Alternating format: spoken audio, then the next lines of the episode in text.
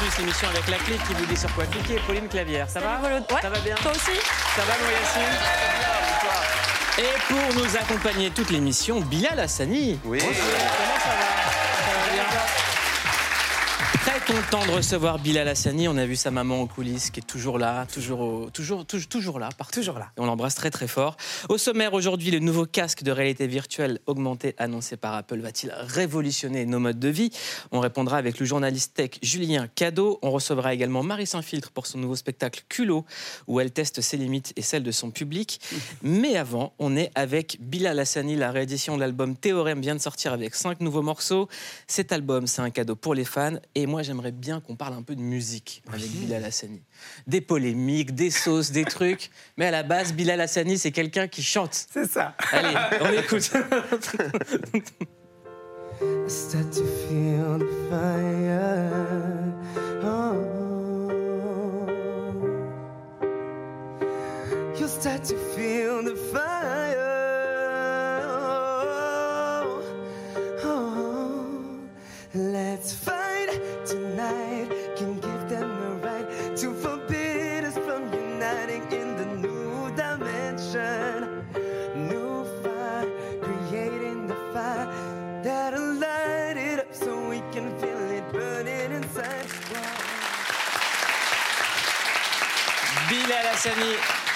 Et dans Click, est-ce qu'on peut commencer l'émission par un bonsoir Paris Bonsoir Paris. Voilà. Yeah. Ça y est, ça peut commencer. Le titre de l'album Théorème, c'est une référence au film du même nom de Pier Paolo Pasolini, sorti en 1968, qui critique la bourgeoisie italienne. Comment est-ce que vous avez découvert ce film? C'est mon directeur artistique Ronan qui me l'a montré. On était en train de faire l'album, il était avec moi et il m'a dit regarde ce film ce soir on en reparle demain. Et ça m'a beaucoup il m'a beaucoup dérangé déjà le film mais je l'ai adoré et ce que j'aimais un petit peu c'était ce que représentait le héros en fait dans, dans, dans ce foyer euh, bourgeois il, il rentre et en fait il, il laisse une marque vraiment indélébile dans, dans l'esprit et, et chamboule un peu la vie de tous le- tous nos personnages et j'ai l'impression que, que c'est un peu ce que, ce que j'ai peut-être représenté quand j'ai été présenté pour la première fois au Mm. grand public. Il y a eu un, un, un- un shift, je crois, dans, dans- dans beaucoup de maisons. Ils se sont dit Qu'est-ce qui se passe? Qu'est-ce qui se passe dans ma télé? C'est qui ce personnage-là? Et, et- et je- ça, ça racontait un petit peu. euh, je, je pense que, que, que j'incarnais bien ce, ce- ce rôle-là. C'est encore un Donc, euh, personnage, Bilal Hassani? bah, je pense que pour beaucoup, oui. Moi, pour moi, c'est, c'est, c'est- c'en est pas vraiment. C'est un peu le super-héros que j'ai dessiné petit pour, pour me donner de la force et c'est devenu moi. Euh, Vous dites que cet album Théorème raconte la vie après le traumatisme. De quel traumatisme on parle? Ben, j'ai vécu un, accident euh, il y, a, trois ans maintenant qui était. C'était très difficile pour moi d'en parler. J'en ai, ai que parlé très peu euh, et j'ai préféré le chanter avec, avec le morceau Quelle heure est-il C'était euh, malheureusement du coup une agression sexuelle et j'avais euh, envie de, raconter un petit peu comment est-ce qu'on passe de, de, l'enfance à, à- l'âge adulte, parfois de manière assez abrupte. Il y a beaucoup d'adolescents, je pense, de, personnes qui, qui, représentent des minorités qui doivent faire face à des responsabilités parfois un petit peu trop tôt. Ils doivent apprendre la vie adulte parfois un petit peu plus tôt que prévu. Et, et ça raconte un petit peu ça, cet album. C'est ce passage à l'âge adulte de manière un peu euh, brutale. Comment est-ce qu'on arrive à, raconter quelque chose d'aussi euh, traumatisant qu'une agression en chanson et d'aller le donner au public? C'est très difficile. Le donner au public, c'est ce qui est le plus difficile. Je pense que sur la tournée, je m'en suis rendu compte. Euh, c'était, c'est toujours le titre que parfois je ne chante pas. Je les laisse le, chanter. Et puis, euh, je pense que, en revanche, ce qui est bien, c'est que j'ai pu voir l'écho que ça a fait auprès de, de- de beaucoup de jeunes qui ont vécu ce que j'ai vécu. Ça m'a un peu surpris à quel point c'était un, un- un- un accident, je pense, qui- je me suis rendu compte que ça arrivait à trop de gens. Euh, mais je suis heureux, en tout cas, de, de- de pouvoir utiliser ce pansement qui est cette chanson, qui est un pansement pour moi, et que ça puisse le devenir pour peut-être d'autres personnes. Comment est-ce qu'on fait pour sortir du silence quand ça nous arrive? Parce que c'est souvent. C'est très difficile. C'est très difficile. Moi, j'ai eu beaucoup de mal. euh, et, et je pense que parfois, c'est, on, on- on- on garde ce, ce secret jusqu'à la tombe. On a souvent honte, en fait, et il faut pas. Euh, moi, j'ai eu la chance de pouvoir euh, en, en parler avec les gens autour de moi, avec mes amis, avec ma famille, avec ma maman. Et on n'a pas tout le temps ce cercle-là. Et c'est pour ça que j'invite souvent euh, les, les- les plus jeunes personnes qui me suivent à, à ne pas hésiter d'en parler. Il faut le faire en tout cas. c'est important de poser ce mot-là, le mot honte. Bien sûr, mais parce qu'on a honte alors qu'on ne devrait pas. Quand, quand on est victime de, de- de quelque chose comme ça, il ne faut, pas- il faut pas avoir honte. Mais pourtant, ça, ça arrive. Pauline? Non, je me disais, est-ce que régulièrement, justement, on vous sollicite sur ces sujets parce qu'on voit l'injonction qu'il peut y avoir avec tout ce que vous représentez aujourd'hui. Quand vous disiez, je suis devenu presque un, un personnage, malgré le fait que ce soit normalisé, est-ce qu'on vous attend sur, voilà, on attend de vous des réponses comme ça? Parfois, souvent. Moi, j'aime bien, j'ai- j'aime, j'aime pouvoir euh, servir avec, avec mon art euh, peut-être à, à- à- à parler de choses dont on parle pas assez. Je pense que c'est très important et je continuerai de le faire toute ma vie. Parce que les chansons, la musique, moi, c'est, c'est la musique qui a été mon, mon exutoire pendant toute mon enfance, toute mon adolescence. Je pense qu'il y a des chansons qui sauvent des vies. Et, et de pouvoir, en tout cas, apporter ça à, à- à ma génération, ça me, ça, me, ça me fait le plus grand plaisir. Mais c'est vrai que parfois, c'est un petit peu difficile. euh, ça peut être lourd, oui, à, à porter un petit peu. Mais même le fait de devoir représenter alors qu'on est un artiste, qu'on fait de la musique, Mm. et que son nom soit tout le temps associé à des causes, euh, euh, à des combats Mm. de gens qui souvent combattent ce que vous représentez, Oui. est-ce que c'est pas trop dur à porter à votre âge en fait? Un petit peu.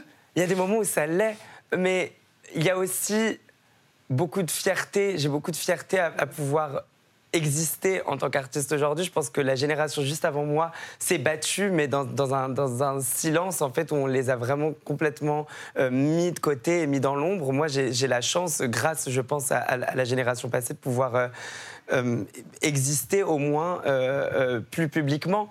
Et, et- et ça reste une force. Maintenant, oui, c'est pas tous les jours facile. C'est pas tous les jours facile. J'aimerais pouvoir chanter mes petites chansons et faire ma petite vie.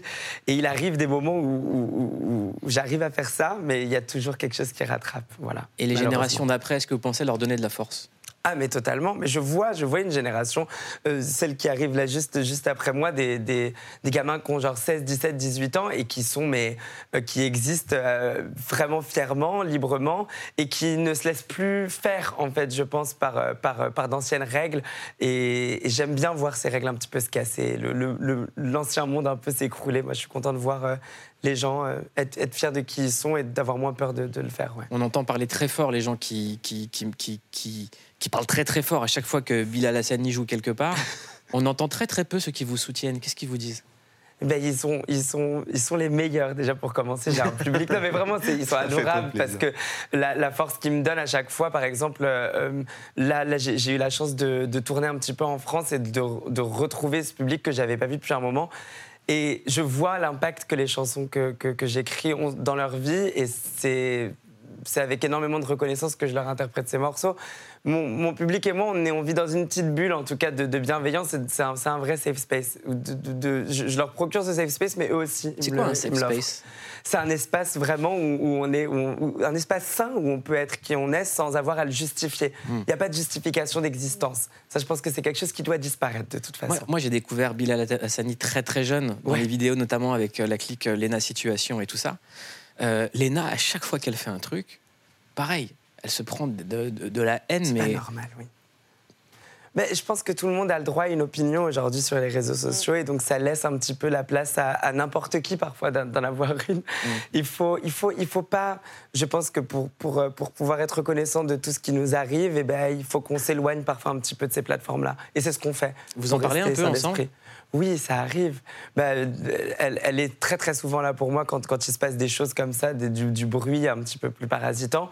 Et moi aussi, euh, dans, dans- dans le cas euh, où, où- où c'est plus celle que ça touche. Mais voilà, on, on- on se limite, on se donne des limites de temps parfois sur nos téléphones maintenant. Moi, j'essaie de, de, Mode de- concentration. ouais, sur les réseaux. Ouais. moi je fais un nouveau truc, c'est que je coupe le wifi le soir avant de dormir. Voilà. Ah oui. Mais ça, c'est très bien en plus, en général, parce que les ondes, elles sont, c'est pas, c'est pas du tout bien de les avoir C'est- sommeil. C'est c'est quoi les mots que vous dites à Lena quand ça va pas? Ben, que je suis là, en tout cas. Et elle, elle, elle me l'a dit. Moi, je me rappelle d'un message qu'elle m'a envoyé en, en- en avril, quand ça allait pas très bien. Et et- et il y a une présence silencieuse qu'on a. On est là pour les, les uns et les autres, que ce soit euh, Léna, mais, mais aussi toute la bande. On est, on est un. Heureusement, on est une meute avec, avec les copains, on est une bonne dizaine et tout le monde est là pour, pour les uns les autres. Et En tout c'est cas, on est là pour vous, on est là pour c'est Lena. très gentil. Et Vous le lui public vous applaudit parce qu'on vous soutient.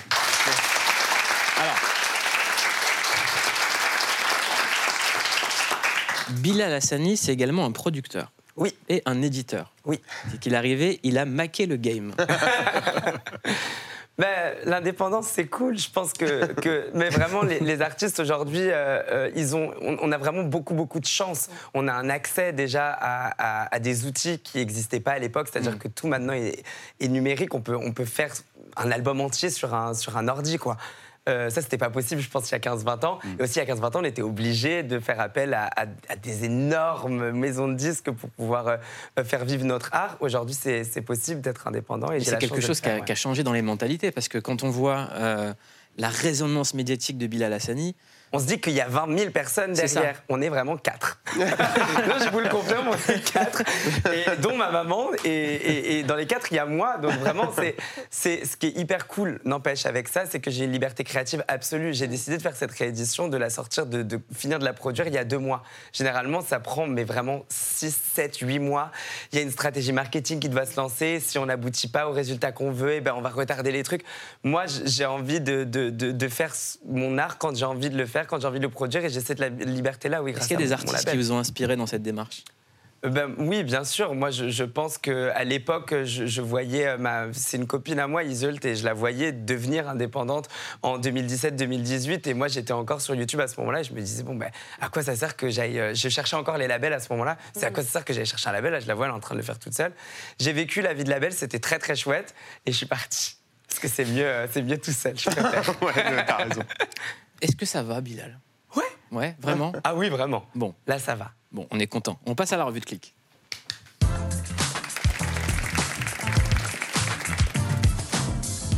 Euh, Bilal, on va parler d'une de vos références, Dua Lipa, avec Pauline.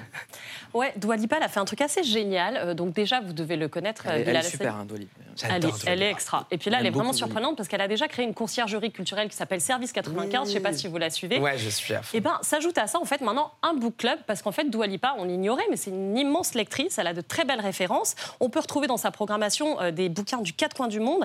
Euh, on retrouve quand même Mylan Kundera, l'insoutenable légèreté de l'être, mais aussi Clara et le soleil de Zakuo Ishiguro. Que des classiques dont je vous avais pas mal parlé dans Play Livre et même des références françaises, Virginie Despentes et King Kong Theory. C'est dire si voilà, elle a un spectre large. Il manque elle dit... Winter. Ouais, ça viendra, il faut lui suggérer. D'aussi loin que je me souvienne, j'ai toujours eu un livre avec moi, elle écrit Où que j'aille lire était une de mes plus grandes inspirations. Et en effet, on le voit sur son compte Insta, elle a toujours un bouquin. On la voit petite fille euh, qui sert un livre contre elle. On la voit aussi euh, avec le roman Cent ans de solitude, le chef-d'œuvre de Gabriel Garcia Marquez, ou encore L'Institut de Stephen King, qui est un des, meilleurs livres selon moi. Bref, elle lit partout, Dua Lipa, et elle a même, c'est vous dire si c'est sérieux, été à la rencontre de détenus dans une prison euh, dans la banlieue de Londres, à Sutton, pour justement discuter avec elle. Ces détenues, elles ont ouvert un book club et Dua Lipa est allée discuter avec elles de leurs inspirations et de leurs bouquins. Le premier livre qu'elle va présenter dans son book club, c'est génial, je vous le recommande. C'est euh, Sugar Bane de Douglas Stuart. Ah euh, vous l'avez lu peut-être, Bilal il, est, il, est, extraordinaire. Donc c'est un, ça se passe dans, le, dans les années Thatcher, ça se passe à Glasgow et c'est un petit garçon qui essaie de sauver un petit peu sa maman et de son alcoolisme et euh, de l'ambiance qui est quand même pas terrible. Et euh, ce monsieur, il avait reçu le Booker Prize pour ça, qui est carrément l'un des plus grands prix littéraires au monde. Donc voilà, je recommande, c'est très pointu ce qu'est en train de faire Doualipa et c'est hyper qualitatif, ça fait vraiment plaisir. Quoi. je me demandais, Bilal, si vous, vous aviez encore le temps de lire. Je lis un petit peu, oui. Là, le tout dernier que j'avais lu, c'était, c'était un livre qui s'appelait Circé. Moi, j'adore la mythologie. Et ils font des adaptations un petit peu de, de, des histoires. Il y avait Le Chant d'Achille qui était sorti de, la, de Madeleine Miller et là, elle avait fait Circé, que j'ai adoré j'essaye de lire plus que là, il y a deux ans, pendant, pendant le début de, la pandémie, je lisais pas du tout. J'étais à fond, genre TikTok, TikTok, TikTok. Et là, je m'y suis remis un petit peu. Mais j'adore Service 95 et j'adore Dua Lipa. Je trouve ça super chouette qu'elle appelle, on, va dire, les gens qui la suivent à lire plus parce que c'est parce que un, un, truc qui se perd un petit peu trop. Et puis ça rend moins con, tout simplement. Ouais. Euh, hier, Tim Cook a dévoilé un truc incroyable. Euh, je pense que ça va changer la vie de Bilal Hassani. Euh, c'est une des nouveautés d'Apple à l'occasion de la dernière keynote, la conférence annuelle des développeurs, euh, qui a eu lieu à Cupertino en Californie. Il a, il a dévoilé l'ordinateur du futur. C'est une révolution que beaucoup comparent à celle de la création de l'iPhone ou même du premier Mac. Regardez, on en parle juste après. Our teams are continuing to innovate, creating breakthrough experiences for our customers. Today, we're going to make some of our biggest announcements ever at WWDC. We'll be talking about the future of our incredible software platforms, as well as introducing some exciting new products. Hmm. Qu'est-ce qui s'est passé? Ah bah, c'est, bah on n'est pas chez Apple hein, ici, ça, ça déconne. Euh, donc ça s'appelle l'Apple Vision Pro. Euh, c'est un casque qui a été présenté non pas comme un casque de réalité virtuelle, mais comme un ordinateur spatial. C'est bien ça? Je le rappelle, vous êtes Julien Cadeau euh, et vous travaillez au magazine Numérama. C'est ça. Voilà. Alors c'est quoi ce truc? Ordinateur spatial, c'est un super mot déjà, je trouve, qu'a inventé Apple pour parler de son produit, parce que ça dit bien ce que c'est. C'est-à-dire que le casque, c'est un objet, mais en fait, qu'est-ce que ça fait? C'est que ça projette une interface dans l'espace. Donc, euh, on va avoir au fond euh, ce que vous avez, ce que vous voyez à l'écran, c'est-à-dire euh, les icônes, les applications, les logiciels que vous avez sur, sur iOS, sur les, les appareils Apple en général. Et en fait, ils sont projetés autour de vous. Et c'est cette, cette différence, c'est que du coup, l'informatique euh, passe euh, dans, le monde, dans le monde réel, en fait. C'est-à-dire qu'on n'a plus besoin d'écran, on n'a plus besoin non plus de contrôleur. C'est le corps qui va euh, se servir de. Qui vous servir de truc qui est dingue, c'est Minority Report. C'est-à-dire qu'ils ont supprimé le clavier. c'est l'œil qui reconnaît les mouvements et en fait, il suffit d'être comme ça et on peut taper des choses. Ça. Ouais. On clique en faisant ça avec le doigt et, et on regarde ce qu'on veut toucher, enfin cliquer. C'est assez effrayant et apparemment ça suit tellement bien les yeux mm. que c'est presque une sensation magique quand on l'a. Euh, de, de, de mouvement qui est instinctif, quasiment humain. Quoi. Alors c'est la promesse d'Apple en tout cas. Euh, il y a très peu de monde qui l'ont testé. On a la chance d'avoir pu le tester euh, bah là en fait à l'heure où on, vous parle. Et euh, on va essayer de produire une vidéo sur le sujet pour Numérama avec, bah, du coup les, les retours. raconter tout simplement. Mais c'est pas moi qui l'ai testé. Ah, alors c'est quoi les échos? Alors les échos, c'est que c'est au-delà de tout ce qui de tout ce qui se fait aujourd'hui. C'est-à-dire que c'est quelque chose qui n'existait pas. Bilal il est comme un ouf. J'ai un peu hâte. non mais on a tous hâte en vrai. Hein. C'est hyper hyper innovant c'est hyper euh, disruptif. On, a vraiment la sensation d'avoir vu quelque chose qui n'existait pas 20 minutes mm. avant, euh, que ce soit les écrans avec euh, de la 4K dans chaque œil, que ce soit la, la, la réactivité. La 4K dans chaque œil. La 4K dans chaque œil. Mm. c'est vrai. C'est hyper impressionnant à quel point toutes les technologies qu'on a dans ce casque existaient, elles étaient là, mais en fait Apple les a mis dans le même, mm. dans le même device. Et je pense que c'est un peu ça la, promesse, c'est qu'avec tout ça dans le même appareil, on a de la réalité mixte qui fonctionne. Et pas simplement euh, une démo ou un prototype. En revanche, on est d'accord qu'on va se déplacer avec ça? Parce que eh quand ben, marcher dans la rue avec un téléphone, mais dans la rue, je sais pas, enfin, faire ce qu'on a à faire dans la maison, chez soi, enfin, on garde le casque? C'est une super bonne question. Franchement, j'en sais rien. Euh, en fait, ils ont une batterie. Il y a une batterie, ah, dans la poche. on peut met dans la se balader avec. Ouais, mais c'est euh, ça, tu te trimbales avec ton masque. Mais ils vont nous sortir des trucs en cuir incroyables. Et on va les prendre. la collection des modèles, évidemment. On est des victimes. C'est la première version. C'est comme beaucoup de produits Apple, comme l'iPhone. La première version est bien, mais ce qui va se passer ensuite, c'est ça qui va être intéressant. Mais c'est intéressant de faire le parallèle avec l'iPhone parce que je suis assez vieux pour avoir vu la keynote de l'iPhone. Et à l'époque, le simple fait d'avoir un téléphone sans touche, hmm. ça a fait capoter les gens. Et donc là, j'ai l'impression qu'on vit la même révolution. Et c'était même euh, c'était intéressant parce que Steve Jobs à l'époque avait dit euh, euh, cet appareil, c'est un iPod, un téléphone et un outil qui permet d'accéder à Internet. Il avait un peu mis ces trois mots pour dire voilà, ma révolution, c'est ça. C'est pas un BlackBerry, c'est pas les Alors smartphones que c'est pas Jennifer, c'est Jennifer qui chante ma révolution. Et euh, Tim Cook l'a pas reproduit.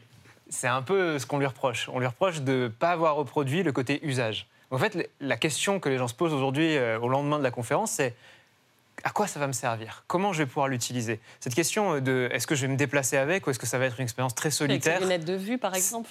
est-ce qu'on peut mettre des lunettes de vue? Est-ce qu'on n'aura pas chaud? Est-ce qu'on n'aura pas. Non, mais ça, c'est quelque chose. Hein. L'autonomie, elle, est estimée à combien de, temps Deux heures. Deux heures. Avec la petite batterie qui s'enlève qui et se remet. Donc, euh, j'imagine qu'ils vont vendre des packs avec deux, trois batteries et on les, on les mettra, on les changera. Mais il y aura des sacoches en cuir Hermès, comme la montre. Hein, Exactement. À 800 euros, la petite sacoche, ça sera très bien, oui. Je sais que la plupart des outils de réalité augmentée ou juste du fait de, jeux vidéo qui sont avec des grosses lunettes comme ça, de tous les échos que j'ai eus et en ayant essayé un peu, c'est vraiment stimulant, c'est vraiment génial. Donc j'ai même peur qu'on trouve la réalité nulle après, parce qu'on aura de la 4K dans les yeux, ça va ah être incroyable. Et j'ai peur qu'on s'ennuie de la, du, vrai monde, quoi. Ouais, je, sais pas. Je ne sais pas si on peut s'ennuyer du vrai monde. Après, est-ce que ça fait peur ou pas? C'est vrai que euh, tout ce qui est réalité virtuelle, réalité mixte, il y a un imaginaire de SF qui est extrêmement négatif autour de tout ça. Mm. Et euh, les, euh, la science-fiction nous a conditionnés à penser euh, que ce monde-là, il n'est pas bien.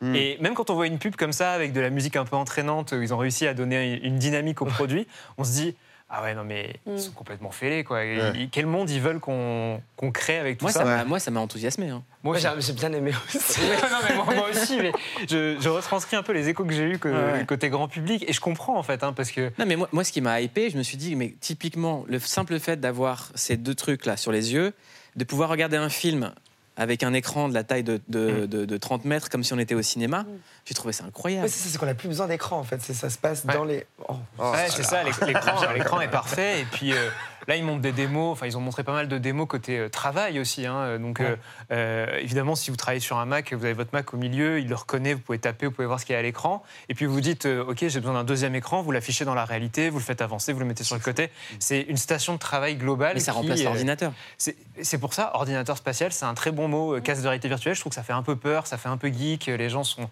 y un côté un peu, un peu repoussant. Puis ça Mm. fait ça fait dix ans qu'on en parle et il n'y en a pas un qui a réussi à faire le break, quoi, qui a réussi à, à- à casser la techno qui, qui dirait OK, tout le monde va l'utiliser. Moi, je me rappelle également, parce que je suis vieux, la sortie de l'iPad. Tout le monde disait, mais qu'est-ce que ça va rajouter Mm. Et finalement, maintenant, tout le monde utilise des iPads.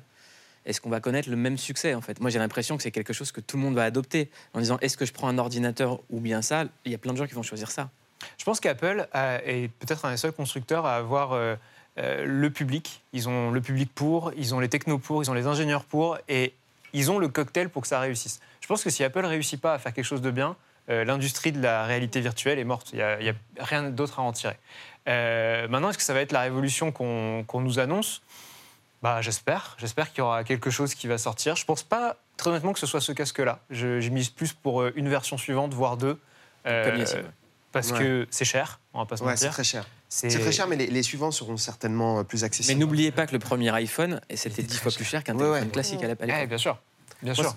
Pour une dernière parenthèse euh, perso, ce que je trouve dingue avec. dernière euh, émission n'est pas finie. Je sais pas, mais moi, moi, j'ai dit un, Je sais un dernier mot, Je un sais dernier mot de moi sur Apple. il y a un surf qui t'attend, tout ça. Voilà, mais- ouais, je sais, mais j'ai une enquête. Voilà. C'est Magnum.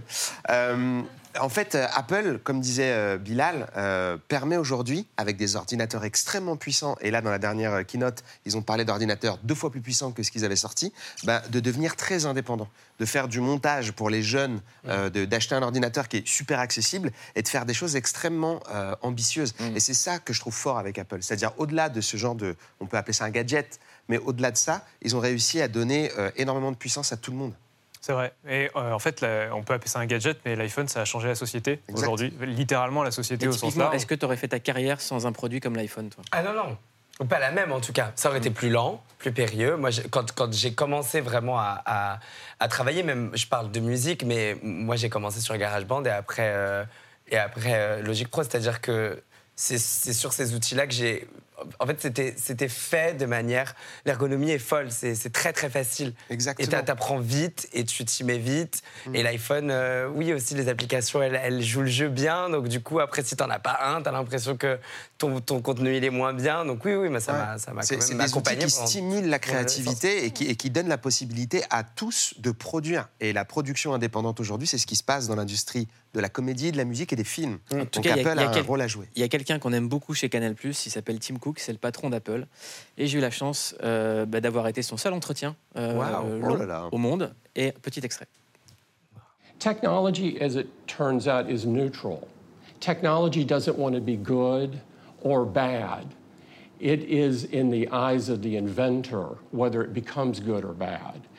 And so, what we try to do at Apple is we're always focused on what are the effects of this technology? And we try to give people tools that empower them that can do incredible things. Like you'll talk to developers here that are working on uh, things that will blow your mind, that will clearly help the world.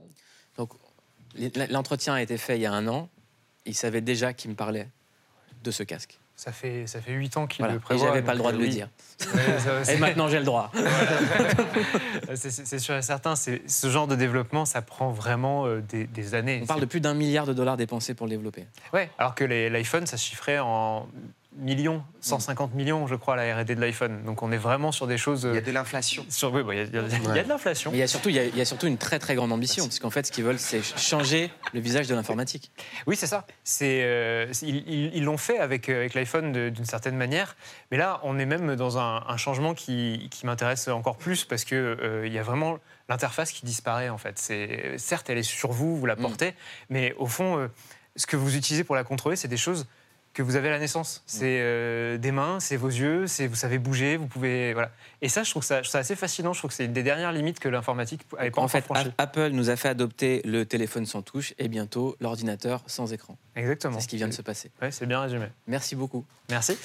On continue l'émission avec le recommandé du soir et on clique sur un spectacle euh, d'une personne qui a un parcours assez exceptionnel. Elle s'appelle Marie Saint-Filtre et le spectacle s'appelle Culot. Elle n'en manque pas. Regardez. Toutes ces gamelles dans la rue, cette flatulence incongrue. Tout discret ne passe pas inaperçu. Ces verrous mal fermés aux toilettes et leur rencontre impromptue. Ah Entre les dents, ce bout de laitue ce que t'as fait quand t'as trop bu. Sur qui as-tu vomi dessus? Quand tu te sens comme un intrus, il y a un débat, tu es perdu. Quand tu dis oui, que t'as rien compris, ton ignorance est mise à nu. Albert Camus, j'ai confondu. C'est qui déjà ce trou du cul? Premier encart, c'est un cauchemar. Ta crotte de nez est suspendue. Quand 7 x 8, tu ne sais plus. Calcul mental, malaise vagal. On parle anglais, tu veux mourir. Can you repeat? Tu te forces à rire. Bonsoir Marie Saint-Filtre. Je t'ai pas entendu. Bonsoir. Bonsoir. bonsoir. Tu veux faire un bonsoir Paris comme Bilal Hassani? Bonsoir Paris. Voilà, très bien. Vous êtes actuellement en tournée dans toute la France et demain et après-demain au Folies Bergère à Paris avec le spectacle Culot le 26 janvier à la salle Playel à Paris. C'est quoi la définition du culot? Le culot, c'est simple, c'est cette force innée qu'on a un peu en nous tous et qui a été contrainte euh, par euh, nos carcans, par une éducation qui a été comprimée, compressée et qui ne demande qu'à exploser pour être le plus libre possible et pour pouvoir faire des choses qu'on n'ose pas faire aujourd'hui parce qu'en fait, on est juste emprisonné par des peurs qui ne sont pas vraiment les nôtres et que j'essaie de, de, libérer avec ce spectacle notamment. Euh, qui s'appelle Culot parce qu'il porte bien son nom. Là, on, se rend compte qu'on est face à une personne très articulée. Et pour plein de gens, euh, Marie Saint-Filtre, c'est des vidéos comme ça, à Dubaï. J'ai envie de m'enfumer, faut du Menders. Si t'as les poches vides, il te faut des bangers. Je passe à la cité, récupère des bangers. Salut. Si vous avez besoin de quelqu'un pour jobber, je suis là. T'as besoin d'une petite pause, je suis là. Je regardais quoi Ah, si, elle est bonne, quand tu cries pas, Et sinon, il se passe quoi Sinon, on va se faire niquer le jeune, là. Tu vois pas, il est parti des clients. Um, C'est bon pour le teint. It match with my skin. The orange. Bon, allez, les amis, c'est cadeau. C'est comme ça, c'est pour moi. Vous avez 30 secondes, vous pouvez mater mes seins, tout tranquille. Ils osent pas. Quand tu leur dis regarde, ils osent plus. Bordel, quand on rentre sur la piste, on est venu teaser, claquer du pif. Pas d'embrouille, man, pas de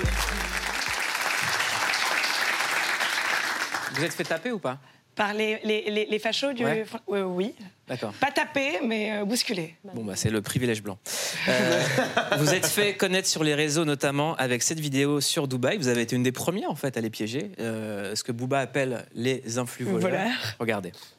Vous gagnez combien de fric par an? C'est pas possible. Moi, je gagne 300 000 euros par mois. J'ai failli avoir un malaise vagal. J'ai fait 10 ans d'études et là tu me racontes ça comme ça? Et euh, vous- parfois vous avez quel- un peu quelques scrupules quand même à, à pas payer vos impôts en France ou... Pas du tout, j'en ai strictement rien à branler, moi, personnellement. Non, franchement, je regrette pas, pas du tout. Pourquoi? Je sais pas. Scrupule de ne pas payer des impôts pour des gens qui, finalement, c'est ces mêmes gens qui viennent nous braquer, nous chier dessus? Non, pas du tout. Pourquoi te chier dessus? C'est la vérité. Tu payes les impôts pour qui? T'es en colère contre la France, hein Ah, je déteste la France. Moi, je, très clairement, je la déteste. Est-ce que vous avez été visionnaire sur les influx voleurs? Je dirais pas que j'ai été visionnaire sur les influx voleurs, mais c'était un moment où les, où les influenceurs avaient une telle aura et qui avait été construite par nous-mêmes, hein, parce que c'est- alimenté par cette fascination qu'on avait à, les regarder euh, sur Énergie 12. Et, euh, et puis tout à coup, je me suis dit, euh, quand même, c'est assez intéressant de savoir que ces personnes-là, qui sont suivis uniquement par des Français partent à Dubaï dans un environnement qui, qui leur ressemble beaucoup puisque le fond épouse, épouse fi- finalement plutôt bien la forme. euh, dans ce lieu du bling et de l'hypocrisie la plus totale aussi. Est-ce qu'il y a des choses que vous regrettez en tant que Marie Saint-Filtre Vous dites là, je suis allée trop loin, c'est pas moi? Non, je regrette rien. Il y a rien que je regrette du tout. Je vais pas faire mon Edith Piaf, mais. Ouais. mais Vous avez un euh, peu rendu ouf les gens, on peut le dire. Ouais, je, je- je- je les ai bien, je les ai bien titillés. Ouais. Ouais. Une fois, elle est venue chez Click, elle a essayé de me mettre son doigt dans la bouche. Ouais, sans- C'est vrai? Je me rappelais même pas. Bah, moi aussi. Dans la bouche, le doigt? Ouais, J'ai pas J'aurais compris. pu trouver ailleurs. non. Euh, non, parce que quand on discute euh, euh, avec la personne qui est en face de moi, c'est pas Marie Saint-Filtre, c'est qui? C'est quoi l'histoire? C'est Marie tout court. D'où vient Marie? Comment elle a grandi? C'est comment est né ce truc? Je vais m'allonger tout de suite. J'ai une, robe beaucoup trop courte. Euh, non, mais c'est Marie tout court qui. euh, donc j'ai fait, euh, j'ai suivi un parcours très littéraire. J'ai fait Sciences Po. Je voulais absolument faire l'ENA. Je voulais absolument devenir président de la République. Je ne m'en cache pas. Ouais. Léna, pas Léna- l'école, pas Léna Situation. Non, pas l'ENA situation. Mais maintenant, maintenant c'est vraiment un autre projet.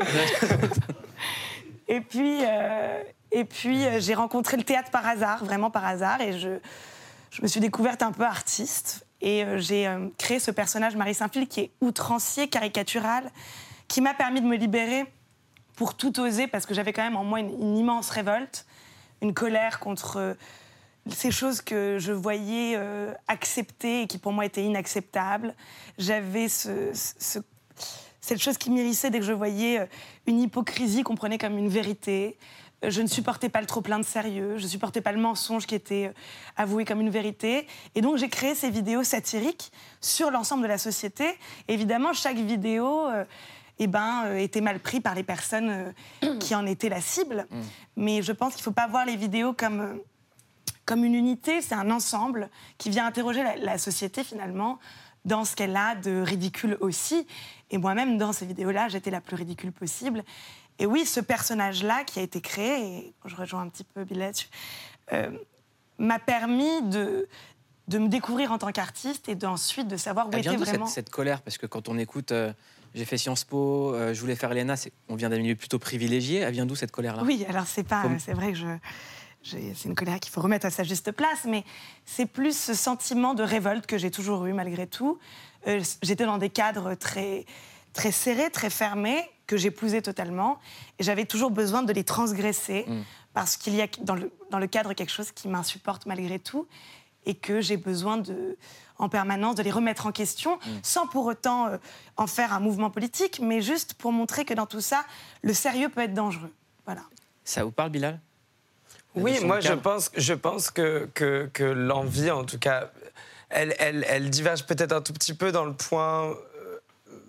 Moi, j'avais l'impression qu'il n'y avait pas de place pour les personnes comme moi et j'ai décidé de, de- créer un, canal de- de- d'expression euh, pour, pour les identités queer et pour les identités queer racisées. Je pensais que, que c'était important qu'on qu'on existe. Peut-être euh, qu'il y avait moins d'outrance dans, dans, dans ma démarche, mais euh, j'ai là, j'ai compris beaucoup plus, en tout cas, l'histoire de Marie Saint-Filtre avec, euh, avec cette, euh, cette belle explication. J'ai trouvé Mais ça très clair. Mais c'est ça- pour ça que je voulais recevoir Marie Saint-Filtre, c'est que elle rend ouf tout le monde. Ouais, mais ça prend sens. Alors qu'en vrai, il suffit, il expliqué comme suffit ça, de parler avec la personne et on se rend compte, en fait, les Toujours. motivations et tout ça.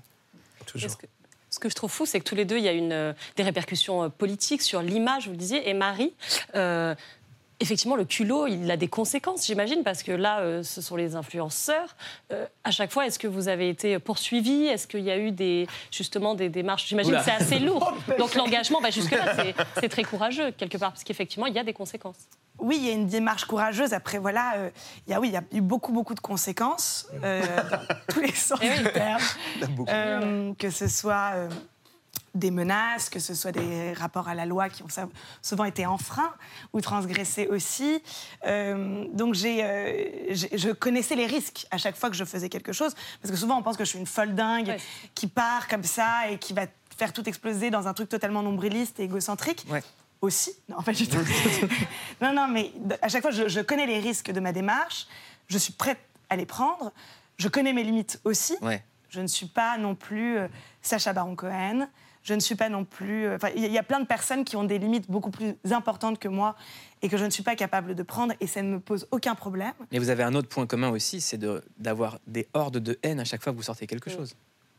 Oui, mais comment moi, comment je- est-ce qu'on prends gère ça, en fait? Moi, je prends ça pour, comme quelque chose d'absolument positif. Je l'avoue. Euh, C'est-à-dire que dans cette démarche, en tout Non, cas, le- Moi, moi. Mais c'est fort, c'est fort que tu y Mais arrives. franchement, c'est un miskin de la haine. hein. Il prend très très cher. Euh, c'est vrai que tu prends très cher. Tu prends très cher. Lui, c'est niveau manif, niveau euh, ouais. tag, euh, c'est Ouais, autre ouais. chose. Oui, c'est vrai qu'il y a un flow. Lui, c'est du street art. C'est autre chose. Non, bien mais dit. je trouve malgré tout que lorsqu'il y a critique, il y a vraiment art. Parce Oui, c'est que vrai. Euh, il ne peut pas y avoir euh, consensus. On ne peut pas être aimé de tout le monde, sinon c'est fade, c'est pauvre. Sinon, on produit rien, oui. Et on produit rien c'est- et c'est terrible. Enfin, pour moi, c'est vraiment terrible. Donc, lorsqu'il y a un trop grand consensus sur ce que je fais, je m'interroge vraiment en me disant est-ce que là, j'ai pas eu peur? Est-ce que j'ai pas cherché à plaire? Parce que pour moi, on ne peut pas chercher à plaire. C'est euh, totalement antinomique avec le fait d'être artiste. Est-ce que euh, je n'ai pas tout d'un coup épousé un truc par facilité? Donc, au contraire, euh, je ne dis pas que je viens chercher le bad buzz, mais lorsqu'il n'y en a pas du tout, je me dis que je ne fais pas totalement mon métier non plus. C'est intéressant pour un humoriste. C'est intéressant, ouais, mais euh, dans, dans la recherche de, de la désapprobation, est-ce qu'il n'y a pas aussi une volonté permanente de provocation qui crée donc le, le conflit, quoi? Je le ressens pas comme ça parce que lorsqu'on connaît vraiment ce que je fais, et pas que les vidéos qui sont quand même une seule partie de ce que je produis malgré tout, euh, on sait qu'il y a en moi une, une immense bienveillance et une réflexion à peu près globale. Donc c'est pas de la provoque pour la provoque, c'est la provoque dont on a besoin, je pense, aujourd'hui. Ou en tout cas, au moment où je faisais vraiment 20 000 pastilles, euh, parce qu'il y a 150 vidéos qui ont été produites à un rythme fou, qui allaient vraiment sur l'actualité. Et là, je me disais, il va falloir y aller et taper un petit peu sur tout le monde, avec bienveillance, avec une grande joie. Il n'y a rien de méchant, il n'y a jamais de méchanceté gratuite, il n'y a pas de haine, il n'y a aucune haine en moi. Je n'ai aucune méchanceté en moi et je pense que ça Mais, se mais- sent mais- aussi. mais ce qui- mais ce qui est fou, c'est la différence avec le spectacle. Le spectacle de, de Marie Saint-Filtre, c'est un équivalent d'un TEDx, en fait. Ça Ouais, a transforme en euh, conférence avec des gens qui viennent l'embrasser. Qu'est-ce qu'ils vous disent, les gens? Les gens sortent du spectacle et, et c'est absolument dingue. Je reçois. Parce que moi, je vis, euh, je, je- je suis en transe totalement sur scène, je pleure, On, je truc. ouais, on fais- sait qu'elle est ouf, il n'y a pas de problème, on a compris. Là, les, les gens. Donc je passe par, par toutes les émotions, sans aucun, voilà, dans un lâcher prise le plus total. Et après, je sors de scène comme ça et je me dis, euh, qu'est-ce qui s'est passé? Parce que j'étais solo et, et je reçois des, des quantités de messages vraiment bouleversants qui me disent à quel point euh, ça les a aidés, euh, euh, ça, ça leur a donné des envies, ça leur a permis de, de se lâcher totalement en eux et d'aller trouver une quête qu'ils les avaient peut-être perdue. En tout cas, si vous êtes en galère de quête, il n'y a pas que Zelda, il y a également le spectacle de Marie Saint-Filtre. C'est au Folies Bergères euh, et le 26 janvier à la salle Playel. Bilal Hassani, Théorème, la réédition chez Iconic Édition en indépendant. Chez House of Hassani. House of Hassani, C'est ça encore le label, bien House sûr. Évidemment, bravo. On est fiers de notre nom. House of Hassani était dans Click. Merci beaucoup, merci Marie, merci Yacine, merci Pauline et merci, Merci à vous et au public. Vous passez une excellente soirée sur Canal avec En aparté et En aparté et encore plein de programmes.